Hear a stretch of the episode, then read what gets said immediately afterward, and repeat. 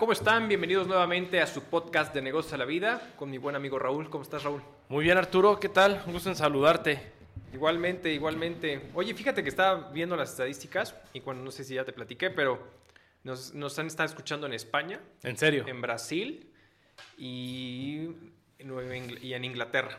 Entonces Ay, ya güey. tenemos oyentes por allá. Ya eres famoso. Ya somos famosos por allá, ya somos famosos por allá. La verdad es que estamos muy contentos. Por fin tienes una taza decente. Ya, Entonces- ya tengo aquí mi taza ya este, promocionando el podcast. Me regañaron la última vez que saqué una, un café de la sirenita. Entonces, Exacto. ya nos, nos, las orejas, dijimos, hay que poner nuestras propias tazas. Entonces, pues aquí estamos. Oye, hablando ahorita que dices de dónde nos escuchan, digo también para que lo que nos escuchan sepan que nos llegó un correo de, de Apple, ¿no? Sí. en el cual nos ponían como de los principales podcasts reproducidos en temas de negocio durante el mes de octubre. Exacto. Digo algo que está bastante sí, fregón porque llevamos pocos podcasts, entonces ha tenido en la plataforma de Apple ha tenido buena respuesta. Buena respuesta, la verdad es que sí estamos muy contentos con la respuesta. Y yo creo que el episodio de hoy eh, es un tema interesante y, y no por, y no por nada creo que puede ser algo bastante atractivo para la gente, donde queremos hablar acerca de las criptomonedas, ¿no? Las famosas criptomonedas abarcadas desde diferentes perspectivas, pero eh, creo que hay mucho revuelo con el tema de las cripto. Eh, ha tenido eh, sus reservas para muchos de muchos este, personas, otros que le han invertido, aquellos que hayan invertido en tiempo atrás cuando nació esto. La verdad es que mis respetos fueron los nuevos, son los nuevos millonarios hoy en día, ¿no? Entonces, pero la verdad es que creo que es un tema bastante interesante. Tú le haces al trading, ¿no? O bueno, o en su momento lo estabas haciendo. Sí, sí, pero nunca lo profesionalicé y la verdad es que no me fue tan bien. no me fue tan bien, dejé de jugar y mejor dediqué, mejor me puse a invertir a largo plazo. Claro. No, porque eso de estar haciendo trading, sí tienes tus habilidades, tienes que hacer muy buenos análisis y debes estar atento, ¿no? Y cosa que yo no tenía, no tenía ni tiempo, no tenía de momento como el interés de hacerlo, pero sí, sí me gustan las criptomonedas, tengo ahí un poquito de, de reserva en las principales, Bitcoin, Ethereum, y quiero empezarle a, a- a también a apostar a las criptomonedas que creo que se les, denomina shitcoins, que son las, exacto. las bajas, las baratas. Las baratas, Y sí. pues bueno, hay muchas sorpresas, ¿no? Ahorita vamos Sí. a platicar de todo, pero hay tanta fluctuación que hay mucha gente que se ha vuelto millonario. Claro, sí, la verdad es que eh, yo también me he metido un poquito en este tema. Creo que me, me metí tarde para lo que está hoy en día, en su momento, cuando conocí el tema de la plataforma. Y existen diferentes plataformas, creo que en las que puedes hacer justamente este tema. Y coincido contigo en el tema del trading, ¿no? O sea, al final el tema de poder estar especulando, porque es realmente estar espe- haciendo especulaciones entre el tema de compraventa, en el caso específicamente de las criptos, eh, un punto fundamental yo creo que sí es estar siguiendo el mercado, estar siguiendo notas, ¿no? Y este, porque al final una nota particular puede hacer que se caiga o se eleve el valor de la, de la cripto como tal, ¿no? Y entonces puede llegar a, a perjudicarte o a beneficiarte como tal. Yo siempre he creído que el tema de las inversiones en términos generales a, a nivel corto plazo es jugarle al vivo desde el punto de vista que al final sí tienes que estar bien documentado para tomar decisiones en- en- de manera inmediata, ¿no? Sí, así es. Pero viéndolo desde la perspectiva de inversiones a largo plazo, al final lo hemos visto con el tema de la bolsa, lo hemos visto en diferentes situaciones que generalmente, si tú lo ves, eh, la variación a corto plazo llega a sus máximos, y después empieza a bajar y hay un ciclo. Y, y pero al final siempre va subiendo. Y algo ha sucedido similar con el tema de las criptos, ¿no? O sea, las criptos, lo que ha sucedido específicamente con Bitcoin, ha tenido su ciclo de cada cuatro años, llega a su boom y después vuelve a bajar, Vuelve y- a bajar. eh, mu- muy fuertemente, pero vuelve a subir. Y, y- pero ese, ese subida y bajada siempre es como hacia una tendencia hacia el alza, ¿no? Ha tenido una- un buen acercamiento como tal, ¿no? Entonces, creo que es un tema muy bueno. Sí, y fíjate que yo, yo creo que todavía muchos no logramos entender bien cómo se manejan las criptomonedas. Porque si bien, como dices, sabes que hacen el trading, pero estamos jugando sobre estadísticas, este, temas de, de tendencia. Hay publicaciones que saca Elon Musk o saca la reserva, alguna reserva federal, algún banco y puede hacer subidas o bajadas. Claro. Pero yo creo que en el tema de Bitcoin, a pesar de que se hace la actividad de trading, creo que es un poco distinto o no logramos entender bien porque las criptomonedas ya van más allá, ¿no? Claro. Van más allá de si- simplemente una moneda de cambio, va más allá de una acción, sino toda la tecnología y las plataformas que se, se empiezan a generar a través de estas criptomonedas. Porque al final cada una tiene su, su tecnología de manera muy específica o sus ciertos eh, variables que lo que provoca es que se generen tecnología a partir de eso, que se generen nuevas cosas, ¿no? Como lo estamos viendo, si no me recuerdo, los NFTs que estamos viendo, el metaverso, ahorita una locura. Eh, que a ver si en un reto más lo platicamos porque está brutalmente loco. Eh, entonces yo creo que va más allá de tema de especulación el, el, el Bitcoins para la gente que sabe, ¿no? La gente que sabe y está más enfocada hacia dónde va, qué se está implementando y hacia dónde puede llegar a, llegar a explotar. Claro, no, la verdad es que, y creo que como bien lo mencionas, eh, el tema en sí de las criptomonedas eh, es algo que puede llegar a generar revuelo de manera muy interesante, pero es entender un poquito bien, como bien lo dices, es el, fondo de dónde provienen, ¿no? Y a lo mejor ahí me te gustaría tocar, y creo que tú y yo leímos un libro de Alex Tapscott que habla acerca del blockchain, ¿no? Sí. Que justamente el tema de este, lo que habla justamente el, tema del blockchain, que son estas cadenas como tal, que van generando un valor agregado conforme van pasando las transacciones, que es prácticamente como están hechas las, las criptomonedas, en este caso a través del, famoso blockchain en términos generales. Pero hablando un poquito, las criptomonedas nos queda eh, de cierta manera claro que al final ahorita es como un activo virtual, que ahorita tocaremos ese punto. Pero el fondo, el tema del blockchain, creo que, y algo que le están apostando eh, pues, eh, muchos idealistas, filósofos, es al cambio radical de la manera de generarse las transacciones humanas, negocios, la política incluso, a través del famoso blockchain por la facilidad que puedes rastrear las operaciones y que muy difícilmente puede ser este, modificadas porque va generando un, robustecimiento en la estructura de la cadena de valor dentro de ese blockchain y entonces es muy fácil saber de cierta manera en qué momento va generando la transacción. Por eso, incluso en el tema de las transacciones de criptomonedas, no es como que ya te puedes, o sea, al momento de comprarlas no es como que te puedes echar para atrás porque justamente ya tiene añadido dentro de su estructura es esa, ese esa compra, que hiciste. Esa compra en qué momento fue, ¿no? Entonces, eh, creo que ha sido uno de los puntos fundamentales conforme he, leído un poquito acerca del tema del blockchain, que me ha, gustado mucho, gracias a ti, la verdad es que tú, tú me indujiste a, ese punto, creo que puede generarse un buen valor en términos a los países, en tema de la estructura económica, por lo que puede conllevar a llevar un mayor control y evitar un tema de, pues ya sabes, corrupciones y ese tipo de cosas, ¿no? De hecho, ya hay muchos, o sea, ya hay, ya hay muchos países y bueno, deja regresar un poco. Qué bueno que toca esta parte del blockchain, ¿no? Porque muchas veces manejamos como criptomonedas sin ver el fondo que tiene. Correcto. Ahorita vamos a platicar sobre la superficie que es el blockchain, que digamos que es esa esencia, como bien comentas, en la cual se van haciendo esa cadena de bloques sobre cada transacción que se hace. Pero, ¿qué tanta utilidad puede tener? Hay infinidad de utilidad, o sea, tiene hasta ahorita es una infinidad de posibilidades que se pueden hacer. De hecho, hay muchas empresas que ya lo están haciendo. Correcto. Por ejemplo, de lo que he estado revisando, leyendo, etcétera, me llama mucho la atención cómo muchas empresas ya lo implementaron. Por ejemplo, IBM es una de las empresas a nivel mundial que más tiene implementado la parte de blockchain.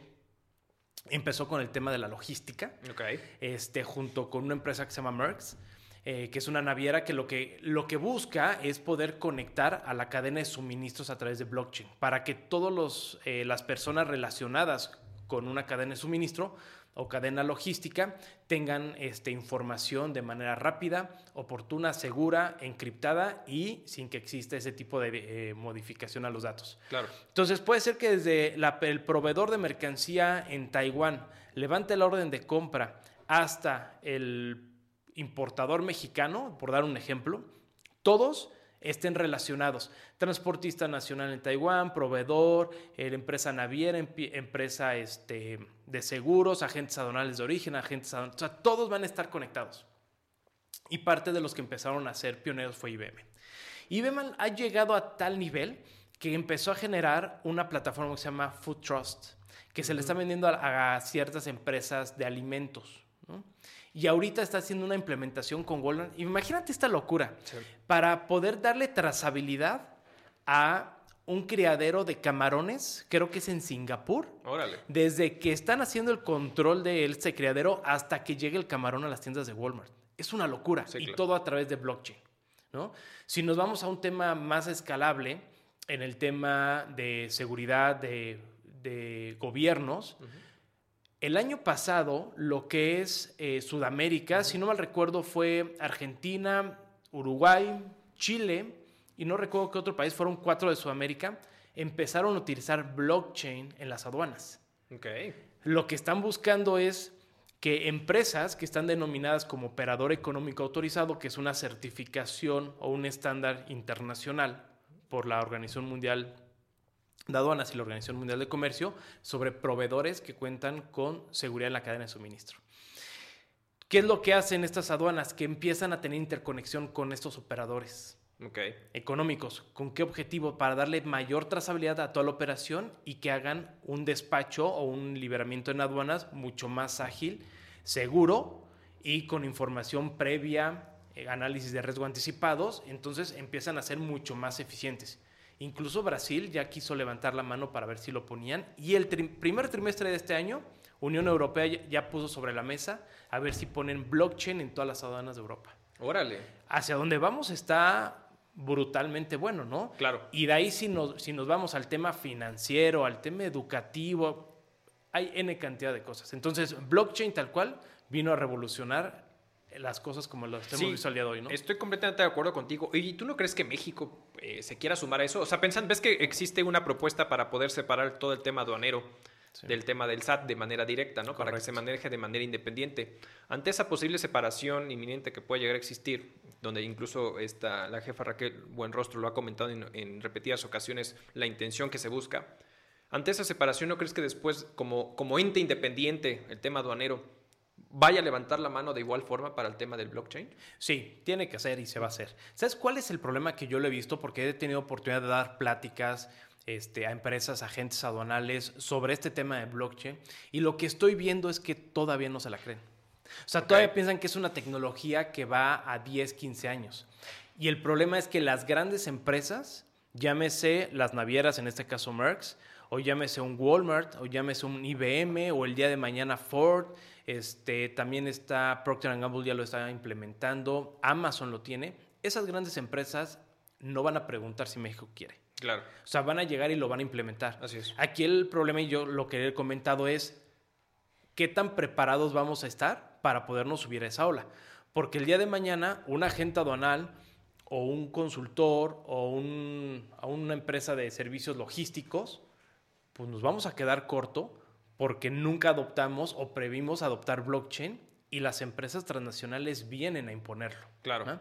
Entonces, en esa parte yo creo que desde la iniciativa privada o la, parte de, los prestadores de servicios privados, estamos muy lentos, ¿no? Creo que todavía no, no lo vemos claro que ahí viene. En la parte de aduanas, yo creo que va a haber una transición poco a poco. Ya hay distintos programas. En el caso de aduana de manera específica, que se llama Programa para la Implementación de Tecnología Aduanera, que es PITA. Y eso lo que busca es hacer que la aduana sea electrónica y que ya no sea operada al menos la liberación de la mercancía por humanos. Okay. Entonces, ya hay muchas cosas que se están trabajando. Digamos que para la aduana no va a ser, yo creo, tan complicado, tan complicado hacer la implementación. Todo lleva una curva. Claro. Pero yo creo que no va a ser tan complicado, pero vamos para allá.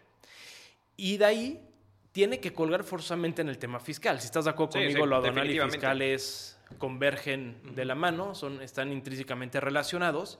Y con todo lo que estamos viendo y hemos platicado del análisis de datos, del CFDI, de ahora CFDI cartaporte, la fiscalización que están haciendo. Y ahí se viene un, cambio radical porque viene una propuesta para que parte del próximo año haya una modificación del CFDI en su versión 4.0. Ahorita estamos con la 3.0, entonces va a haber una modificación, incluso para, para temas de comercio exterior también va a haber modificaciones, ¿no? Entonces la verdad es que sí. Entonces ya lo tienen todo electrónico.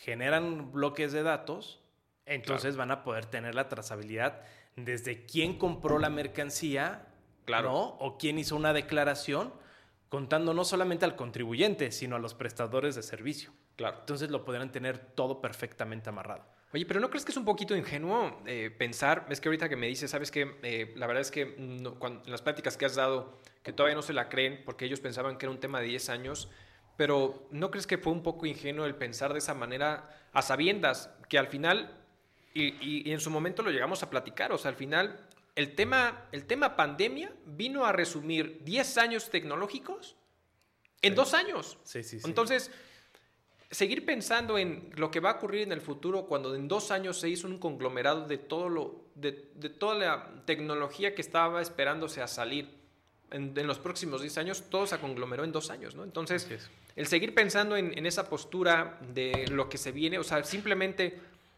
hoy en día, ¿no? Con independencia de lo que haya hecho Mark Zuckerberg, al final, dentro de las presiones que pudo haber obtenido por, por el Senado en Estados Unidos y hace el cambio de Facebook a Meta, que ahorita platicaremos un poquito del universo, de lo que puede conllevar el tema del metaverso, pues fue algo similar a lo que hizo Google en su momento cuando tuvo las presiones pasó y, y, pasó Alphabet, ¿no? Entonces, eh, fue, fue, un justo importante, pero al final es el planteamiento que está haciendo ahorita Facebook a través del famoso metaverso, es hay posibilidades infinitas de lo que puede llegar a suceder alrededor de ese mundo virtual, traducido en ese híbrido de lo que puedes traer de la realidad a lo virtual y mejorarlo virtualmente para tener sesiones de trabajo, juegos, reuniones, transacciones, que seguramente aunque Facebook va a tener su propia eh, wallet de, de criptomonedas, Así es también seguro te va a permitir hacer transacciones con otro tipo de criptomonedas, ¿no? Porque al final tiene un, tiene un monstruo de información, tiene, o sea, es la Big Data lo que tiene Facebook y es lo con lo que realmente genera el negocio, ¿no? Entonces tiene muchísima, muchísima gente alrededor de Facebook, ¿no? Sí, correcto. Y mira, para los que no han escuchado lo del metaverse, sí, además de que trae un trasfondo también corporativo para cambiar el nombre, ¿no? Lo que está buscando con este metaverso es generar una realidad virtual alterna a la realidad que vivimos físicamente, ¿no? Que es tener un mundo en la nube con realidad virtual en la cual tú puedas interactuar a través de tu propio avatar. Exacto. ¿no? Entonces es poder tener dos vidas, ¿no? O sea, en el, metaverso en donde el día de mañana vas a poder ser más joven, más alto, más guapo, más gordo, más feo. ¿Me explico? Claro. Eh, tiene una connotación social Brutal. muy, muy, muy fuerte. Sí, claro. Creo que no lo hemos medido. Exacto. Este, pero lo que va a pasar con todo esto es que no solamente va a ser divertido porque vas a poder tener reuniones sociales, vas a poder jugar algún videojuego, etcétera, sino parte de lo brutalmente emocionante y preocupante es que también vas a generar una economía paralela. Claro. En donde dentro del metaverso tú vas a poder comprar ropa, cuadros, este, ir al antro, etcétera, ¿no? los que son viejos y nos escuchan, este, será como el, símil de Sims, ¿te acuerdas? ándale, exacto, En donde tú, tú hacías ciertas actividades y gastabas dinero dentro de la plataforma o dentro del programa para lo que tú quisieras. Claro. Exactamente va a ser eso, pero ahora lo va a hacer de realidad virtual, donde tú vas a poder participar. Exacto. Y aquí el tema, en la parte económica, al menos ahorita que nos, nos compete en este podcast, es que se está vendiendo todo se va a vender todo. Y es, y es increíblemente, no sé, es increíble en todo aspecto, ridículo, este, moral, o sea, es, ético, no lo sé. Pero se están vendiendo incluso espacios, Arturo. Espacios a través de criptomonedas, en la cual ahora hay una burbuja inmobiliaria dentro del metaverso. O sea, hay, hay terrenos dentro de una realidad virtual que todavía no existe, que están superando los 2.5 millones de dólares. ¿Para qué? Para que lo compres esa tierra y el día de mañana la revendas o hagas edificios o hagas una tienda o la rentes. ¿No? Puedes adentro poner tu tienda y vender ropa, vender cuadros. Entonces se va a generar una economía en paralela que va a ser un tema muy interesante y que al final se va a trabajar con criptomonedas, ya sea la de Facebook, la que genere, o las actuales, que entiendo que ahorita está trabajando con Mana para el tema inmobiliario. Hay otra que, Solana, me parece que es para el tema de los NFTs. Y eh, Bitcoin. Pero este Facebook va a crear una en la cual va, se va, este, entiendo que se va a regir o va a ser de las que van a participar. Claro. Que al final, digo, nos podemos alargar muchísimo esto, pero al final es ese dinero sale de la vida real al metaverso. Así es. Y lo que generes del metaverso va a pagar impuestos en la vida real. Exacto, justo, justo, es un tema eh, importante e, esa, perspectiva que estás viendo y el punto, y yo creo que uno de los retos eh, muy importantes que, va a tener, en este caso a lo mejor, hablando generalmente de los países, pero principalmente de México, es cómo, cómo, cómo vamos a poder llevar un control de la información de tal suerte de que podamos evitar una evasión de impuestos, de cierta manera, a través de estas transacciones virtuales que vamos a tener en un, en un, en un mundo alterno, virtual, donde tú vas a tener esas propias transacciones, ¿no? Entonces, y yo creo que poco a poco los países han ido metiendo mano a ir generando o a irse sumando al tema de las criptomonedas porque es una realidad que vino para quedarse, ¿no? O sea, muy difícilmente va a desaparecer. Sé que muchas veces las instituciones financieras están en contra del tema de las cripto porque pues, es su negocio, ¿no? Entonces el tema financiero y es un tema, y en el tema virtual donde de cierta manera no hay un control, donde tú bajas tu, tu Bitcoin y lo guardas en un USB y después te vas a otro país y la metes en tu computadora en aquel país, pues prácticamente lo puedes transportar de esa manera, ¿no? Entonces, creo que es una manera complicada para poderlo, no poder rastrear, sino más bien poderlo fiscalizar de cierta manera, porque ante estas situaciones, oye, pues eh, no te gusta lo que estoy haciendo, pues justamente hago eso, me bajo un USB mis, mis, mis criptomonedas, me voy a otro país y ahí, las, y ahí las genero si tú me lo estás prohibiendo aquí como país. Y creo que al final muchos países están metiéndose, si bien por ejemplo China, si no mal recuerdo, eh, lo que está haciendo es prohibir de cierta manera el uso de las criptomonedas, pero porque más bien le está apostando a crearla a la propia, ¿no? Entonces, lo mismo, la misma situación de algo que sucedió con El Salvador. El Salvador em, hace como un, wallet, de cierta manera, para dárselo a la gente que iba a tener un cierto tipo de criptomonedas. Pero ahí el problema es... Se llamaba Shiba, ¿no? Sí, Chivo, Chiva, algo Sí, la verdad es que no, no, recuerdo bien el nombre, pero sí justamente lo que, lo que sucedió y es al momento del lanzamiento del wallet, pues hubo una caída en el valor de las criptomonedas y entonces fue un tema. O sea, al final algo, algo que hay que entender es que sigue siendo un mercado súper volátil, ¿no? Donde tenemos un Elon Musk que publica, hace un Twitter y automáticamente lo que sucede es o sube o baja, eh, controla el mercado de las Bitcoin. Entonces, este, prácticamente sube o baja dependiendo en cómo amanece y hace una publicación y por eso se ha hecho, eh, le ha invertido mucho al tema de las criptomonedas y ha crecido mucho su fortuna a raíz de esto. Obviamente, para que la, la gente nos entienda es, Perdón, y que lo hace consciente. Lo hace, sí, claro, lo hace súper consciente. O sea, al final está rigiendo, el, está rigiendo el mercado a través de las acciones y lo que está diciendo para ver cómo manejar el mercado, saber cuándo comprar, cuándo vender y cómo, cómo, transaccionar. Exacto. O sea, la verdad es que es un punto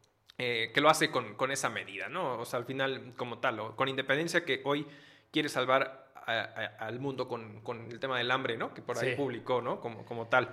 Pero bueno, o sea, al final, fuera esta situación eh, es un tema todavía volátil. Y en el caso específicamente de México, ya las autoridades en, varias ocasiones han pronunciado de que no le ven, por lo menos hasta el momento, y yo creo que por lo menos pareciera que no en este sexenio, eh, eh, apostarle al tema de las criptomonedas. ¿no? Se ha pronunciado que al final no va a haber un tema de, criptomonedas como tal.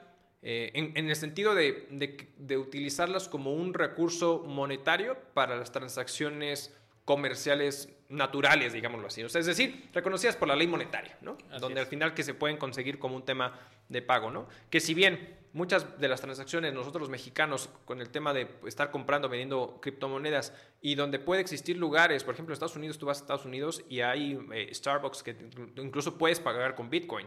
Entonces, este, ese tipo de situaciones mm, pareciera que por el momento en México a través del gobierno no lo van a aceptar. No obstante, si algún comercio de cierta manera acepta pagos con, Bitcoin, bueno, pues va a tener un tema eh, interesante en esa parte, ¿no? Como tal. Sí, que, creo que uno de los principales este, impulsores en México, al menos públicamente, es Salinas Pliego, ¿no? Que él se ha dicho que él quiere este, utilizar Bitcoin. No sé si lo va a utilizar para sus tiendas eléctricas y demás empresas o vaya a salir por ahí que a través de Banco Azteca vaya a sacar este, algún tipo de, plataforma para compra y venta como es Bitso, ¿no? Que Exacto. que entiendo que es mexicana. Sí. ¿No? Y es, uno de los unicornios en México. correcto. Este, y pudiera ser, ¿no? Entonces yo tampoco creo que este gobierno lo acepte tan fácil, hay que ver cómo vienen los siguientes, pero que es inminente que se empiece a, generar, porque es un tema globalizado. Exacto. Y al final cuando hablamos de comercio, cualquier tipo de comercio, no nos podemos quedar atrás y al final la tendencia nos, nos, jala, ¿no? Así es. Ahora, en el tema, hablando de gobierno, hablando las regulaciones, las leyes, hoy en día, eh, eh, y corrígeme, entiendo que el, único país que, lo, que tiene considerado como moneda de intercambio eh, es, bueno, de manera oficial, es El Salvador. Así es. ¿no? Ahora, ninguna otra, creo que Brasil ya estaba estudiando, ¿no? Estaba estudiando para, para ver qué tan viable podía ser. Exacto. Ahora, siendo que no es una moneda recurrente, México, pues no vemos para dónde vaya. En México las criptomonedas se manejan todavía como un, se manejan como un activo. Sí. Eh, entiendo, ¿no? Sí, claro. Entonces, aquí cómo debemos estar considerando cómo vamos a manejar las criptomonedas porque no es una moneda recurrente, al final es como si fuera una acción. Yo genero, o bueno, yo compro un activo, lo cual en teoría, al momento de comprar un activo, tiene un tema, una conexión fiscal y contable, entendería, y al momento de querer vender también. Claro. Ahí, ¿cómo, cómo lo estaremos manejando? ¿Cómo podemos entender o hacer entender a los que nos escuchan cómo manejar hoy en día, o, o se podría presumir que se va a manejar claro. la cripto? Fíjate que es un tema importante porque recordarás que uno de los puntos fundamentales donde empieza, cuando empieza todo este boom eh, de manera importante en nuestro país y en el mundo, el tema del uso de las criptomonedas, México levanta la mano y en el 2018 nace la famosa ley FinTech, como para de cierta manera regular desde el punto de vista legal el uso de las criptomonedas como tal y, y las instituciones que van a estar poseedoras de ese inventario de criptos, ¿no? Al final de los, de los, de los famosos cuentavientes o las personas que estuvieran haciendo el famoso trading o el la compraventa como tal. Entonces, de cierta manera pone las reglas del juego, decir, vamos a regular a las instituciones que van a servir como ese intermediario financiero para la compraventa, que si bien no son sus acciones, que si bien, perdón, no son sus criptos, es lo único que hace es yo mantengo el inventario de las criptos de Raúl y Arturo en este caso. Entonces, nace la ley FinTech para poder regularle, regular estas criptomonedas y les da una connotación de un activo virtual, ¿no? Es decir, más allá de un activo intangible, es un activo virtual. Como tal, al final es, pues, es algo con el cual tú puedes llegar a generar transacciones económicas y las pone en un marco regulatorio, ¿no? Para que al final eh, hubiera de cierta forma una certidumbre jurídica por parte de las personas que están en este medio adquiriendo y comprando eh, criptomonedas, pues protegidas hasta cierto punto y de igual forma reguladas las instituciones que estuvieran usando su plataforma o una plataforma tecnológica para la administración del inventario de las criptomonedas. Ahora bien, partiendo de ese, punto, de ese punto de vista, surgen diferentes situaciones complejas alrededor de la figura de la criptomoneda. Y aquí es bien importante analizar que desde el punto, dentro del marco financiero, como tal. Sabemos que si en una empresa una persona física en sus actos de comercio tal cual puede llegar a generar compra y venta de criptos, ya sea para, para comprar y vender con ellas, eh, eh, perdón, eh, comprar y pagar con ellas o en su momento pues tenerlas como un activo tal cual de inversión de cierta manera, uno de los puntos fundamentales es que el México levanta la mano. Dentro del punto financiero tenemos las famosas normas de información financiera las IFRS, ya sea para las normas internacionales de información financiera, las normas internacionales mexicanas o cualquier otra gap que puede estar alrededor de las normas eh, locales de los diferentes países. ¿no? Pero México es precursor porque justamente en su momento, eh, dentro de, eh, a partir del 2021, reconoce a través de la norma NIFC 22 el tema de la connotación de las criptomonedas. Mientras las, las IFRS, las normas internacionales, hasta el momento no ha pronunciado un reconocimiento como tal de cómo se va a generar este reconocimiento, México lo hace a través de la NIF C22, ¿no? Es decir, este, el, CINIF, que es justamente eh, eh, este, este, este, consejo, este consejo que, hace la emisión regulatoria de las normas de información financiera para poder evaluar, registrar eh, y revelar las operaciones que puedan tener una entidad económica o una, una empresa o una persona física como tal dentro de su información financiera para darlo a conocer. ¿no?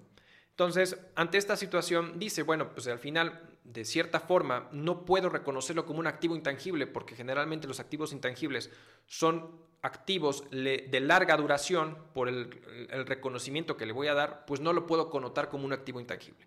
Tampoco es una moneda, legal, por lo cual no tampoco le puedo dar reconocimiento como una cuenta por cobrar o un tema de flujo de efectivo o equivalentes de efectivo. Por lo tanto, le, crea su propia, su propia norma, ¿no? la, NIF C22, para poder reconocer, valuar y registrar el activo como tal. Entonces, eso provoca, de cierta manera, dar un marco legal y financiero, de cierta manera ya, a partir del 2021, en este caso, para las normas de información financiera, el reconocimiento de las criptomonedas dentro de tu información financiera. El conflicto está que no ha habido una claridad por parte de la autoridad en materia fiscal de cuál es el reconocimiento que se le tendría que estar dando a las transacciones respecto a las criptos. Porque dado que no es una moneda, generalmente tú, desde el punto de vista fiscal, las monedas, si tú tienes una moneda en euros, eh, libras o peso chileno, lo que sea, pues tiene una variación cambiaria respecto al peso mexicano. Y hay reglas del juego como para cómo evaluar el dinero que se tiene en bancos o en inversiones respecto a esta moneda a pesos mexicanos para efectos fiscales. El punto fundamental con el sistema de las criptos es que no es una moneda, entonces no le puede dar ese reconocimiento. Por lo tanto, es reconocer a costo valor histórico ¿no? de cómo lo adquiriste y al momento de la enajenación, pues cuánto puede ser la ganancia. El conflicto principal está en dos cosas. Dado que no hay un pronunciamiento directo por parte de la autoridad, no sabemos si realmente la persona que tuviera criptos tuviera que estar regulado bajo el, marco del, capítulo del, capítulo 2 del título cuarto, ¿no? que es justamente el tema eh, de las, de las eh, el tema de actividad empresarial como tal, de manera regular, o a través del régimen fiscal de enajenación de bienes. Y aquí hay un punto fundamental.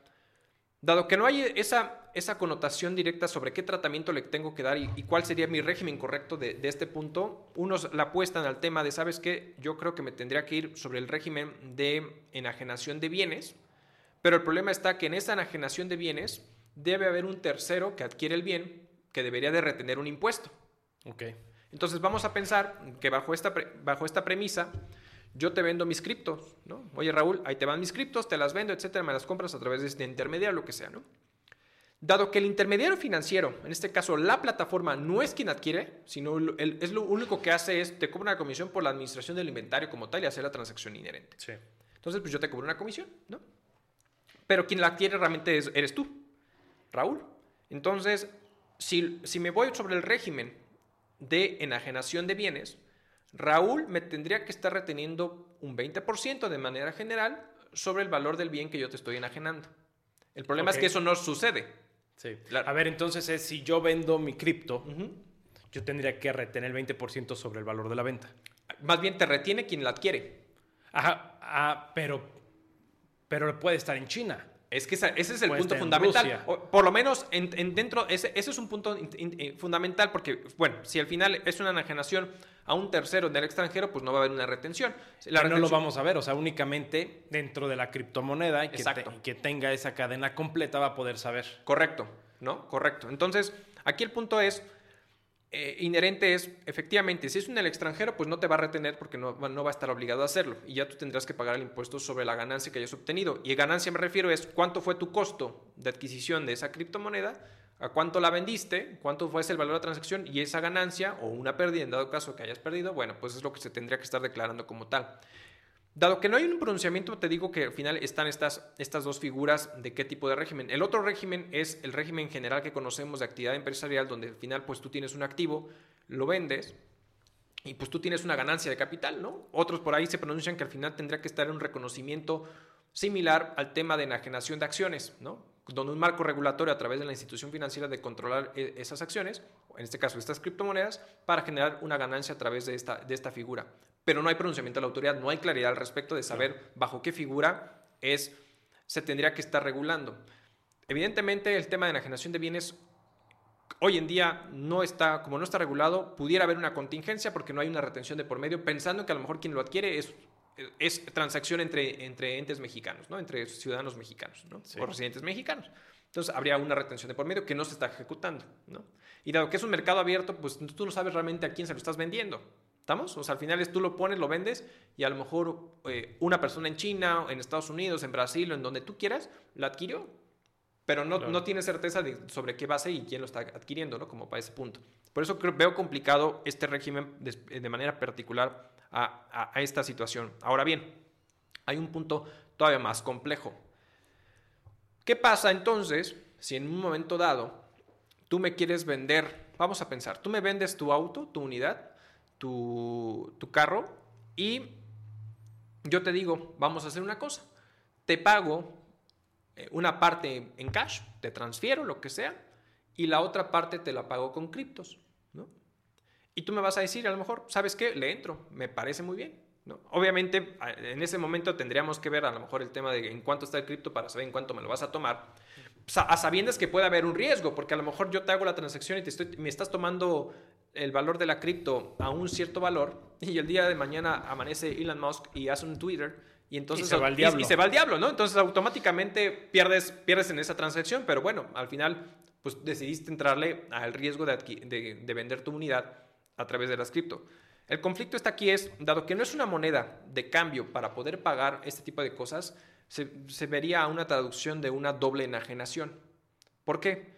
Tú enajenas tu unidad y yo enajeno mis criptos, porque estoy generando una transmisión de mis criptos hacia ti. No es moneda como tal, ¿no? Pero siempre y cuando yo lo tenga registrado como activo. No necesariamente. Al final es pensando que es un activo virtual. No es una moneda de cambio para efectos de, pago, ¿no? no es, y no es reconocida por la ley monetaria. Por lo tanto, es un activo. Y llámale como quieras. Puede ser, es, es, como si de repente tú dijeras, tengo una marca registrada a mi nombre, mi marca es Arturo, y pues Raúl, te pago con, con mi marca, y entonces pues te estoy enajenando, te estoy cediendo mi marca como tal, y entonces estoy enajenando el valor de la misma. Entonces, sería algo similar. Mi activo, mi cripto, al momento de pagarte con eso, es tú me enajenas tu carro, hay una transmisión de tu parte hacia mí, de tu unidad, hay una enajenación del carro, y yo te estoy transmitiendo mis, mis criptomonedas. Ante esta situación, estoy enajenando, porque justamente dentro de la ley fiscal lo que te dice es toda transmisión de bienes por el nombre que tú le designes, sin importar el nombre que le designes más bien, se le conoce o se le concede como un tema de enajenación. No es ley monetaria, no es moneda para poder hacer transacciones, entonces estás transmitiendo el activo y estás generando una doble enajenación en esta transacción particular. Por un lado, Arturo, el tema del reconocimiento de en cuánto compró y a cuánto está vendiendo de cierta manera el tema de la criptomoneda, que seguramente será el valor del mercado cuando te haga la transacción. Y sobre esa base, pues tendría que acumular la ganancia obtenida Arturo en esta enajenación. Y aparte, pues tú, Raúl, en este caso, pues la, ganancia sobre la unidad que estás vendiéndome, ¿no?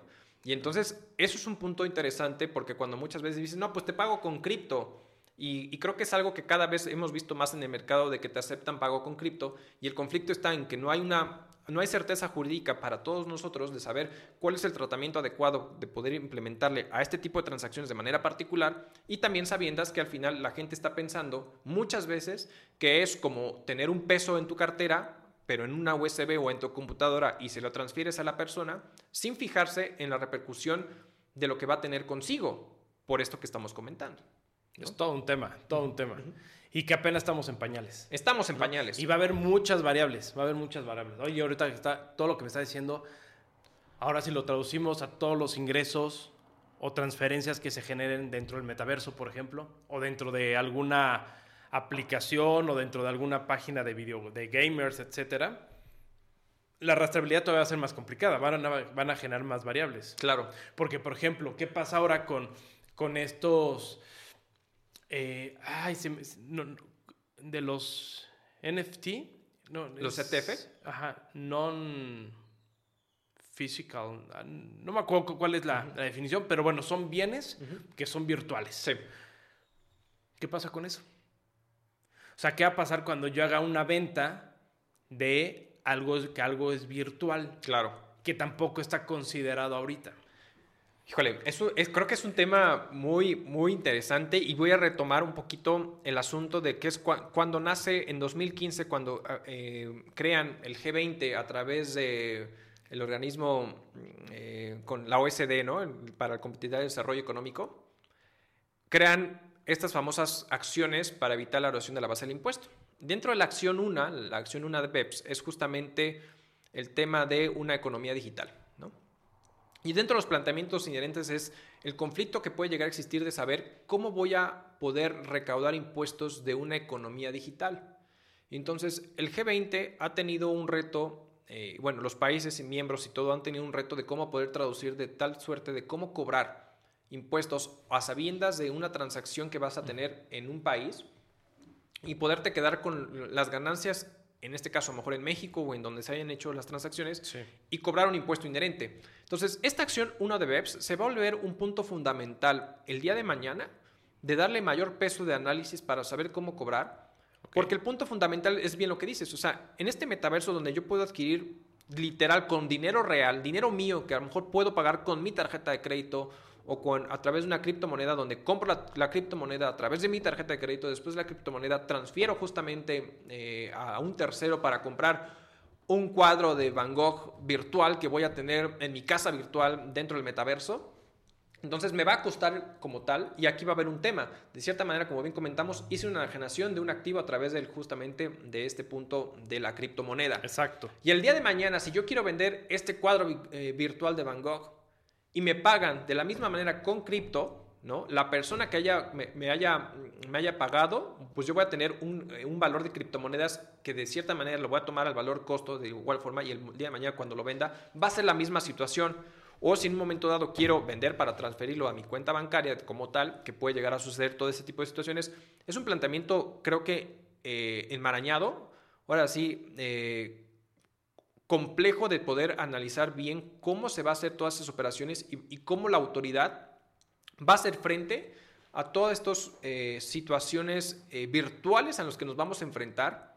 Y de entrada yo te diría, o sea, creo que ahorita un punto que lo que sí ha hecho el G20 es ya aprobar, en todos los miembros del país, aprobar es un impuesto mínimo global a las empresas multinacionales grandes, de tal suerte que paguen un impuesto mínimo como tal para poderlo hacer frente y apoyar a todos los países eh, de escasos recursos o para hacer una redistribución de la riqueza de cierta manera, ¿no?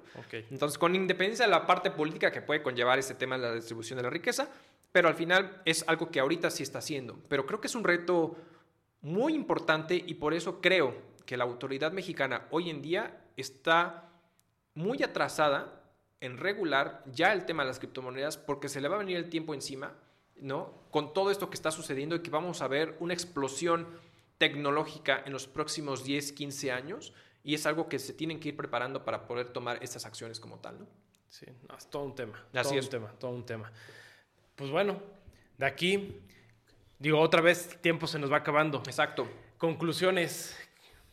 Conclusiones, si quieren hacer trading, pónganse las pilas, lean noticias, sigan a Elon Musk. Estudien. Estudien. La verdad es que sí es un punto importante. Yo creo que eh, es algo que al final, si bien podemos invitar a que puedan hacer inversiones, lo hagan de manera consciente y porque pueden perder eh, mucho dinero eh, sobre todo si le estás apostando al corto plazo, ¿no? O sea, al final, si le estás apostando a hacer especulación comercial, pues sí puede ser un tema importante o complejo, ¿no? Entonces, más bien yo diría, tómelo como un tema de inversión a largo plazo, ¿no? Como tal.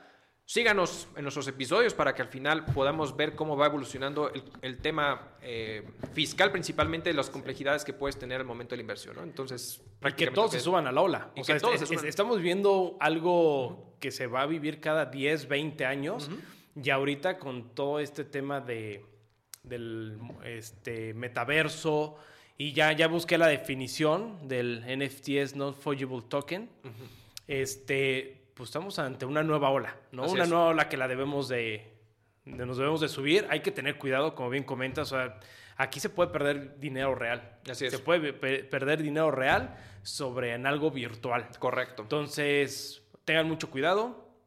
Como dice Arturo bien, estudien, hay que estar ahí al pendientes de cómo va a evolucionar toda la parte legal, fiscal, contable de las criptomonedas, blockchain. Y pues bueno, creo que vamos a dar más, este, más seguimiento, ¿no? Y temas sobre este. Correcto. Creo, creo que es un tema bastante interesante que podemos seguir dando seguimiento.